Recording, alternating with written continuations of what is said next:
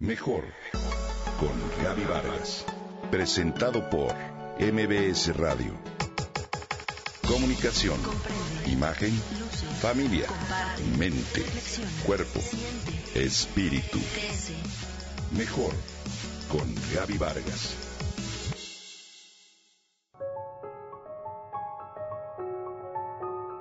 ¿Alguna vez te has visto con los ojos que te ven los demás? Esta pregunta me hizo reflexionar. La respuesta es no, no lo he hecho, y temo que si lo hiciera el resultado sería igual a como cuando crees que realizas muy bien un deporte y alguien te toma video. Al verte en la pantalla te das cuenta de la cantidad de errores que cometes y no te habías percatado. Nuestro punto ciego suele ser muy amplio. Se necesita despertar a nuestro observador interno para cambiar esa realidad, es decir, estar conscientes de nuestros actos. Visto así, Plantearnos la pregunta de manera constante puede ser un buen camino de crecimiento interior. Uno de los temas que más me ha impactado conocer es el del efecto de la onda partícula, con el que se descubrió que el observador sí incide en la realidad.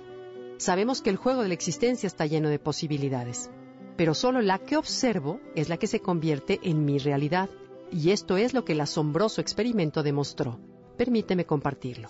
El efecto partícula. Imagina una placa grande de metal en cuyo centro se abre una rendija vertical que casi la parte en dos, a través de la cual se puede ver fácilmente la pared de atrás. Ahora piensa que frente a la placa colocas una máquina que dispara canicas y la haces funcionar. Pronto te darás cuenta de que en la pared de atrás se dibuja una raya vertical que espejea la rendija a través de la cual las canicas pasaron e impactaron la pared, ¿de acuerdo? Ahora supón que a la placa le abres otra rendija paralela a la interior, como una vía de tren, y la máquina que dispara canicas vuelve a proyectar en la pared de atrás el mismo patrón de vía de tren. Ese es el efecto partícula. Ahora, ¿cuál es el efecto onda?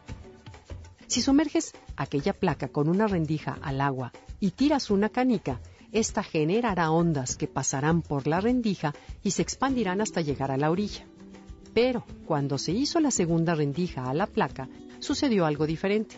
Las ondas se multiplicaron al pasar por ambas ranuras y por ende las bandas proyectadas en la pared también.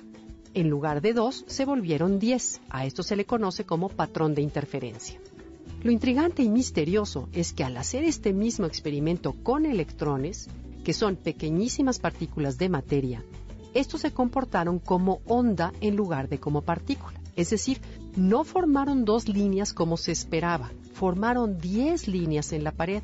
Es decir, crearon un patrón de interferencia. ¿Por qué? Los científicos nada más no se lo podían explicar. Así que decidieron disparar uno a uno los electrones para eliminar la teoría de que chocaban entre sí.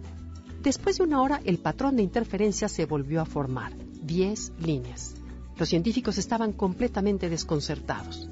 Luego decidieron observar a hurtadillas con un medidor para registrar la ranura por la cual pasaban exactamente los electrones. ¿Y qué crees? Aquí viene lo más increíble. Los electrones, al ser observados, dejaron de comportarse como onda y se comportaron como partícula. Es decir, dibujaron en la pared solo dos bandas. ¿Qué implica esto? Que la sola observación del electrón provocó que éste se comportara de manera diferente como si fuera consciente de que era observado. ¿Puedes creerlo? Esto es uno de los fundamentos de la física cuántica que nos llevan, igual que los electrones, de la realidad a mi realidad. Es por eso que vernos con los ojos de los demás ayuda a despertar nuestra conciencia y a crear esa mejor versión de nosotros mismos. El observador es el camino.